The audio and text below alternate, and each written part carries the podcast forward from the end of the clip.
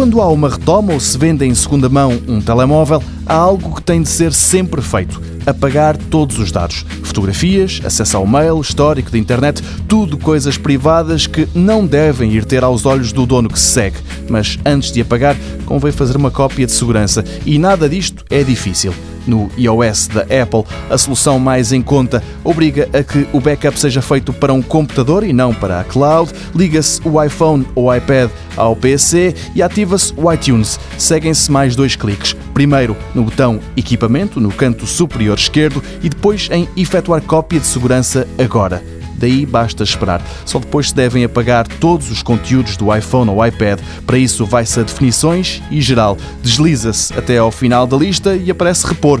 Um toque aí e depois em apagar conteúdo e definições. Só após esta operação é que o equipamento está pronto para ir para novas mãos. No Android, o princípio é o mesmo. Primeiro vai-se a definições, depois pessoal e, por fim, cópia de segurança e repor.